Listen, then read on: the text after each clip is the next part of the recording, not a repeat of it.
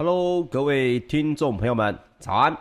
欢迎收听早安阿水理财报报，我是股市阿水。每周一到五早上八点到八点半，由我帮各位来整理昨晚的全球财经大新闻。在我们节目的最后，还有知识加油站，让你每天都比昨天的自己更厉害一点点哦。好的，时间又来到了礼拜一了，各位，我们又要开始来打拼了。赶紧来看看这个上个礼拜呢，美股方面的这个新闻哦。在美国周五哦，五月二十一号，这个四大类股呢当中有三大类股都是小幅的收低。那么，但是道琼的工业平均指数呢有受到了波音的这个带动哦，所以逆势的收阳。那么，包括了道琼工业平均指数五月二十一号中场是上涨了百分之零点三六，收在三万四千两百零七点八四点。那么纳斯达克指数呢，则是下跌了百分之零点四八，收在一万三千四百七十点九九点。标准普尔五百指数则是下跌了百分之零点零八，收在四千一百五十五点八六点哦。费城半导体指数呢，下跌了百分之零点四六，收在三千零五十二点一哦。那么周线 K 的部分呢，其实都是涨跌互见哦。所以，美国的四大类股呢，在上周来讲，可以说是有涨有跌。那到底这个接下来的走势会是如何呢？我们赶紧来看一下哦。最近影响美国的这个相关新闻有哪一些哦？包括了数日之前呢，才刚这个惨崩百分之三十的比特币哦。之后虽然收复了失土，但是在周五又再一次的下挫。这主因是因为呢，中国的国务院副总理啊刘鹤对这个比特币呢，已经不只是所谓的交易哦要控管，对于挖矿的部分呢，也提出了警告，那也直言需要要更严格的监管来保护金融的系统。那么美国方面为什么会有开始有震荡呢？那也包括了白宫哦，周五啊，就是二十一号的时候。表示呢，愿意把二点二五兆美元的基础建设方案的规模调降到一点七兆美元，那么也同时来希望争取共和党和部分民主党人的支持，但是共和党并不买单哦，并且表示呢，白宫的提议显示双方的认知差距非常的大，那这也显示了两党要在五月三十一号啊这一个。非正式的一个期限前要达成协议是有难度的，这当中减少了哪些部分呢？其实拜登的政府呢愿意啊减少之前所提的基建，包括了宽频建设以及造桥铺路的预算，并且把部分的支出呢转移到其他的立法当中，这个会使得基建的整体的总规模。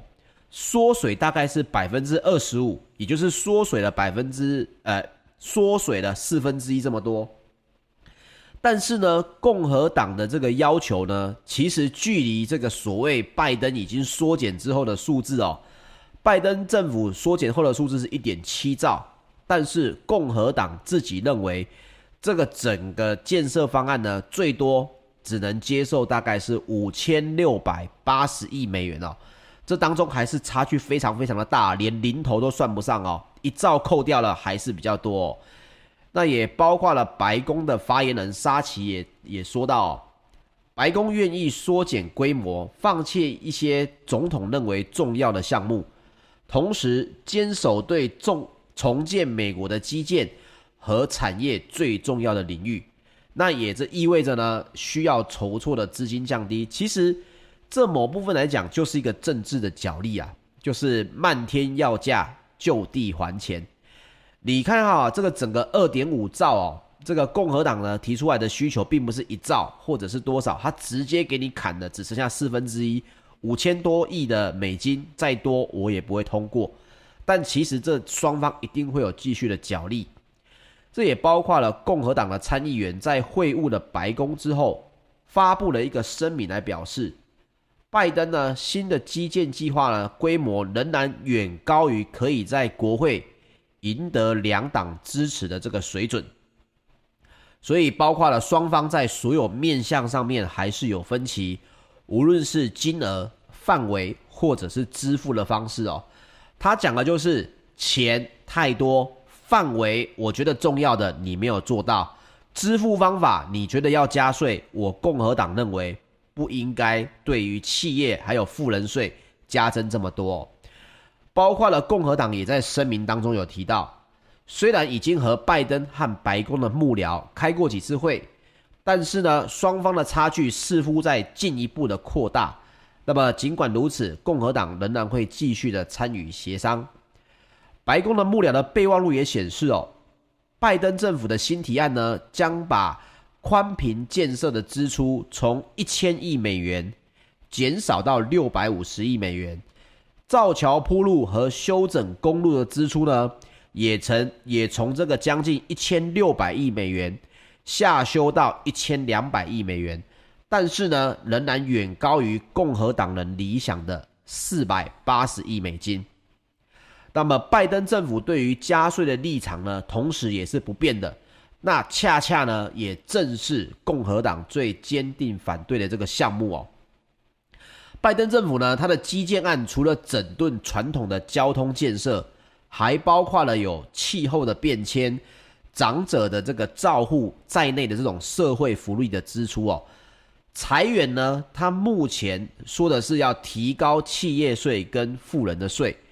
那么民主党虽然在参议院掌握了一些有过半的优势。因此呢，只要团结一致，不一定要支持，诶，找寻这个所谓共和党的支持。但是问题就出在哪里？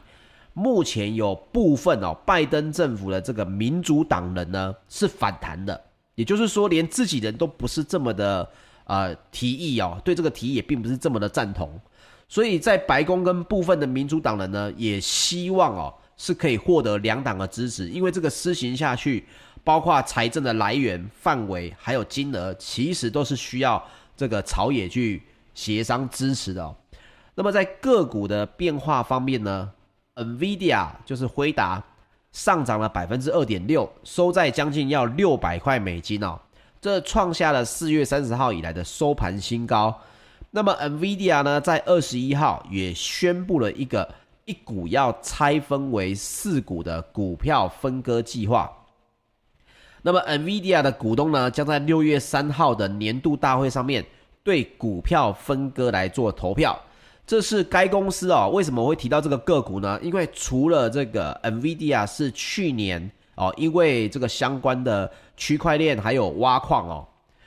所以呢，造成它的股价呢非常的上涨。各位也知道，现在外面是显示卡，基本上你不加价是买不到的。大家都对这一次这个比特币的下杀呢。非常多的电脑玩家哦，都是觉得，哎呀，终于可能会有便宜的这个显示卡可以买了。所以 NVIDIA 呢赚的是盆满钵满。那么从二零零七年以来哦，他们第一次要这样做。虽然呢在这之前曾经股股票 NVIDIA 也分割过四次，可是从来没有进行过一分四哦这么大规模的分割行动。什么意思呢？也就是 NVIDIA，如果你在六月二十一号之前都持有，那么二接下来他们只要宣布股东会哦，宣布说 OK，这个分切的计划是通过的，那你就会在七月十九号的盘后收到额外的三股的股票，那在外的流通股数呢也会增加四十亿股，当然啦、啊，价格就会往下降。所以呢，这是要为了要让更多的人呢，可以去参与 NVIDIA 的这个，呃，这个股价不会太高，可以让一般的投资人也买得起。这个是 NVIDIA 的一个说法。所以整个美股，各位可以看到哦，目前为止，现在整个市场呢，大概啊，个股方面我们就先不说，包括波音啊，包括 NVIDIA 这种个股的强势哦，这是属于呃跟整个市场不太相关的。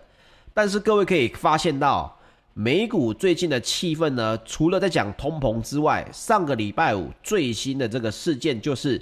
拜登的这个基建到底会被砍到什么样的程度？那么之前因为基建而说要这个飙涨的股票类股，会不会因此受到影响呢？就目前看来，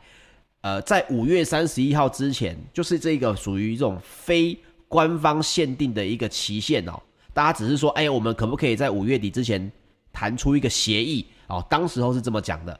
但是如果在五月三十一号之前不行的话，市场的疑虑有可能会越来越大。那么之前的相关的基建的这些类股呢，就有可能受到影响。相同的台股一定也会受到影响哦。所以各位一定要注意一下，这个时间点来到了五月底哦，啊、我们也要更加的谨慎一些，尤其是现在台股呢，震荡还是属于偏大。虽然上周有几天是属于反弹的，但是呢，这个阿水包括在这个周报里面跟大家分享到，一定要有所谓我们现在是在做反弹的这个观念哦，因为不稳定的因子呢还是相当的多，各位在投资方面一定要小心注意了。好，我们来讲讲欧洲股市的方面。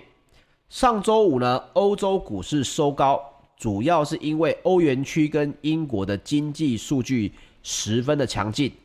反映的商业的活动呢是急剧的复苏哦。那么投资人的信心呢也受到了提振，使得欧股呈现收红的格局。那么泛欧的 STOXX 六百指数中场是上扬了百分之零点五七。那么几乎哦，所有的类股跟主要的交易所都是上涨的。其中以什么股票表现最好呢？以汽车类股的表现是最佳的，当天基本上是大涨百分之一哦，也可以说是带领了欧洲股市在走阳。所以包括了英国的 FTSE 一百指数呢，小跌百分之零点零二；德国的 DAX 指数呢，上涨了百分之零点四四。法国的 CAC 指数则是上扬了百分之零点六八。那么，包括了 IHS Markit 公布的数据也显示，二零二一年五月英国综合采购经理人指数 PMI 由四月的六十点七升到了六十二点零，创下了一九九八年开始调查以来的新高。主要是受惠英国进入了解封的阶段。受创甚深的服务业陆续的重启哦，制造业也随着全球的需求回暖而逐步的复苏，所以也有部分的资深的分析师也出具的报告写着哦，随着欧洲大规模的施打疫苗奏效，加上再通膨的行情，增添了欧股的吸引力。那么未来数周至数个月内，以欧洲市场为主的企业营运跟股价。表现渴望优于其他同业，这个大家应该还记得。你现在有在听早安阿水的朋友，其实你不用等这些分析师写报告了。各位还有印象吗？上个礼拜四的阿早安阿水当中，阿水就跟大家报告过了。我说欧洲的股票为什么比较不怕通膨？因为它并不是所谓的成长型的类股，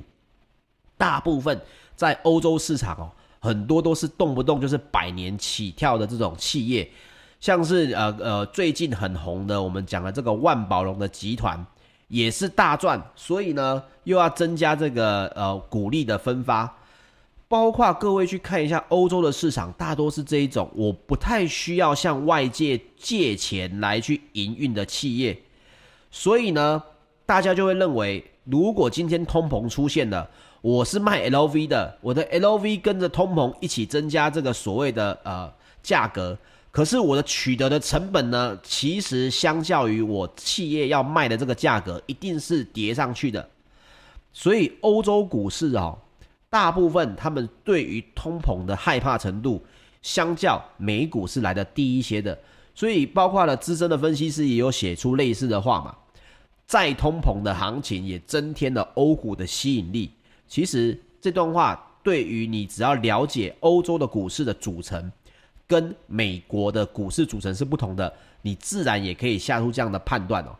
再延伸下来，台股跟欧股的连接虽然偏低，但是呢，你有没有相关看到的赚钱机会？这个就是接下来在通膨很强大的未来的五年甚至是十年，各位还是可以有一个获利的机会，可以去看一下。那我们再来聊聊石油方面。纽约的商业交易所七月的原油期货在五月二十一号收盘是上涨了百分之二点七，来到每桶六十三点五八美元哦。那这也是因为有一个新的报告呢，预估今年的飓风哦，也就是我们台湾常讲的这个台风，季节非常的活跃，增加了墨西哥湾原油供应风险的影响，所以也包括了欧洲的 ICE 期货交易所近月的布兰特原油也上涨了百分之二，来到每桶六十六点四四美元。那么上周呢，包括了纽约商业交易所的原油跟布兰特原油，大概都是下，呃，整个周别啊，一整周看下来，原油是下跌百分之二到百分之三的。那么今天呢，在五月二十一号开始呢，又是一个新的计算的这个周期。各位可以稍微来看一下这个整个供应跟接下来石油相关的这个政治相面的这个新闻，一定也会越来越多哦。那么刚刚提到的这个飓风的季节活跃是什么意思呢？这是因为哦，美国国家海洋暨大气总署哦，不是 NASA，是 NOAA。在五月二十号有一个报告哦，他预估呢，今年六到十一月的大西洋的飓风季节呢，有百分之六十的几率会比正常值来更加的活跃。那报告也预测哦，今年美国每周呢将会有十三到二十个被命名的暴风，其中有六到十个将有可能转为飓风，并且有三到五个。会成为三级以上的大型飓风哦，所以包括了可能影响相关的墨西哥湾的航运，所以石油的价格呢也因此有所震荡哦。这个也给大家分享，给大家来做参考。好，我们来聊聊金属方面。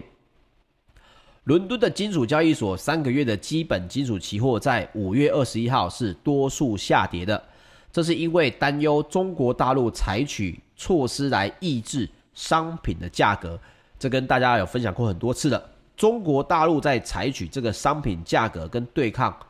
通膨的这个方式呢，是非常的鹰派的。也就是我不管你今天这个经济复苏不应该搭上通膨，那么我就要出手来打压价格的这个部分。那也包括了中国的国务院总理啊李克强在上周就有提出来要高度重视大宗商品的价格攀升。带来的不利影响啊，要来遏止其价格不合理的上涨。那么，包括了相关的铜的期货呢，也因此下跌了百分之二，来到每吨九千八百四十九美元哦，稍微的跌破了一万块的美金了。所以，在国内呢，之前包括上周跟铜价的这个上涨挂钩的股票，这一周各位也要稍微来注意一下短线震荡的风险哦。那么贵金属方面呢，纽约商品期货交易所六月的黄金期货，在五月二十一号收盘下跌了零点三个百分点，来到每盎司一千八百七十六点七美元。那么六月的爬金期货呢，则是下跌了百分之三点三，成为每盎司两千七百七十五美元。那它当中包括了全球最大的黄金 ETF 道富财富黄金指数基金，二十一号它的黄金持有量增加了五点八三公吨，来到一千零四十二点九二公吨哦，这创下了近两个月以来的新高。为什么呢？主要是因为哦，包括有部分的分析师也认为，本周的金价有可能会继续向上挑战。每盎司一千九百美元的关卡，这当中的一大动能呢，是来自于虚拟货币的市场在大幅震荡之后，资金出逃，要寻求一个安置的一个避险的需求，所以也包括了像是这个 4EX 4EX.com 的首席市场分析师哦，巴顿也认为，包括了通膨升高以及联准会的会议记录透露。美国的官员可能会在某个时间点开始讨论缩减购债规模，那这些都没有阻止美元走弱跟金价上涨的这个趋势。那他也认为这就是一个黄金潜在需求非常强劲的一个讯号。那么，包括了 SIA 资产管理的首席市场策略师席斯基也表示哦，金价呢将从虚拟货币市场的震荡中受益，并且。技术面也没有显示黄金有超买的讯号，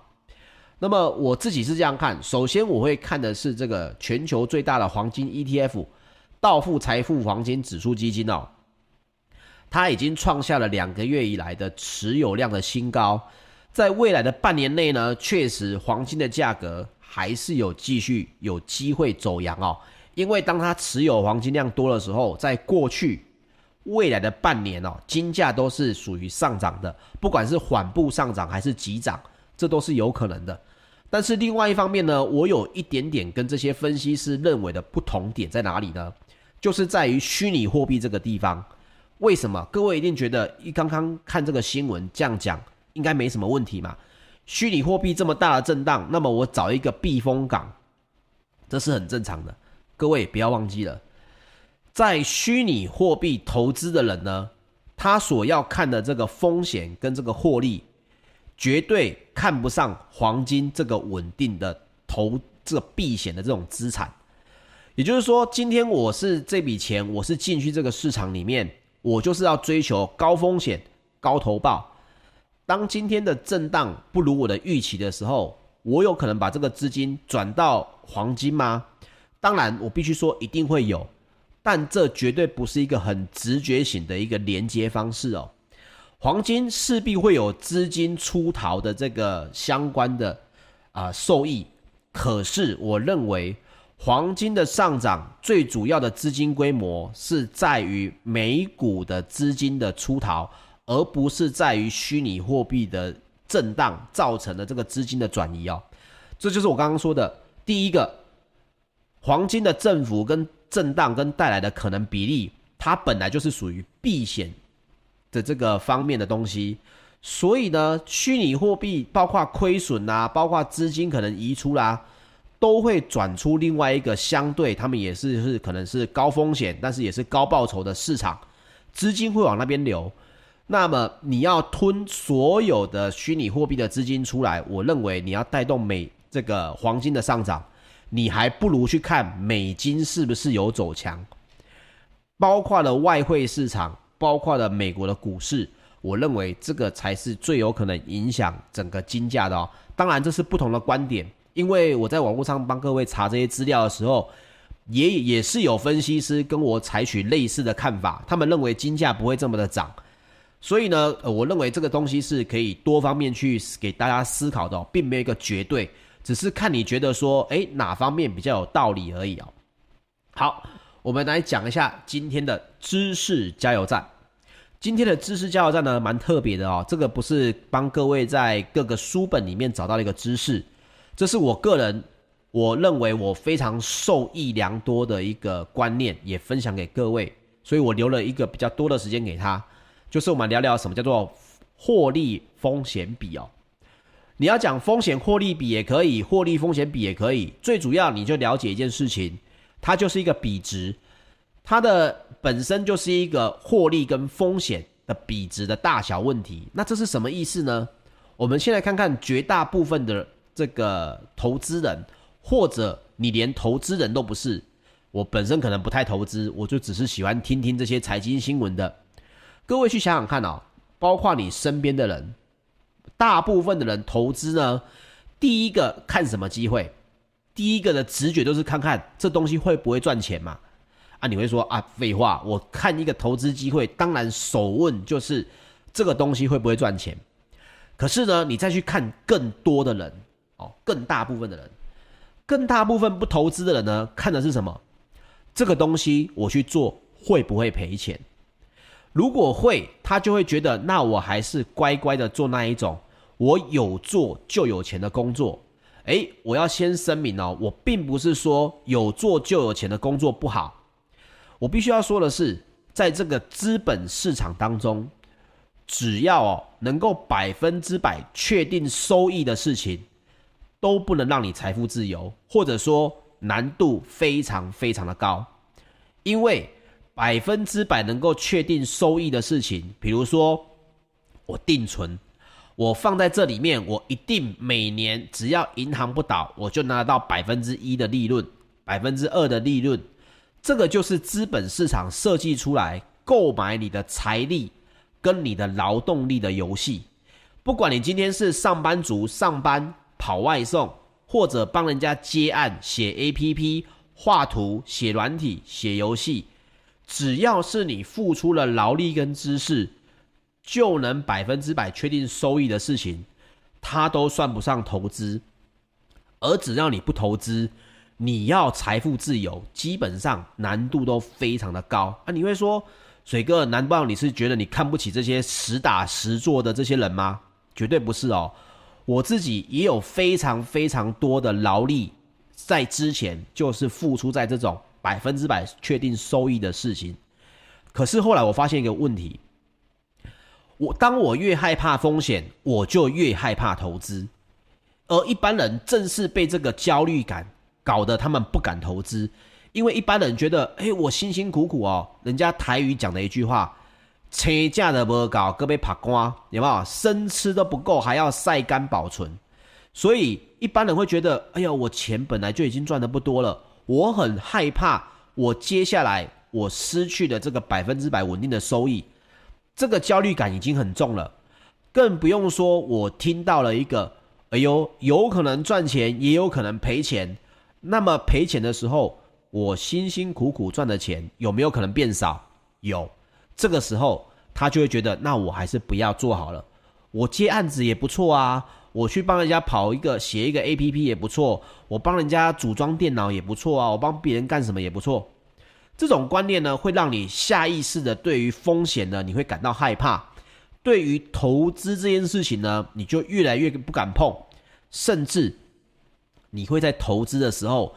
下意识的想要找一个百分之百付出就可以有收获的情况，而你发现呢，你把你的付出并不是百分之百确定收益的时候，你就会对投资非常的抗拒。那么我就分享一个简单的概念给各位，叫做获利风险比，让你来踏出第一步，或者让你把这第一步踏得比别人更稳哦。是什么观念呢？如果这件事情，这个投资你做了，你要有一个能力去分析两种情况。第一个，最好的情况下会是如何？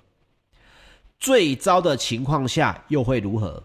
你要先习惯以一个专业的这个旁观者哦，来分析最好跟最坏的情况，拿笔写下来哦。我说过。这个你一定要写下来，不要在脑袋里面想，因为你睡一觉就会忘了。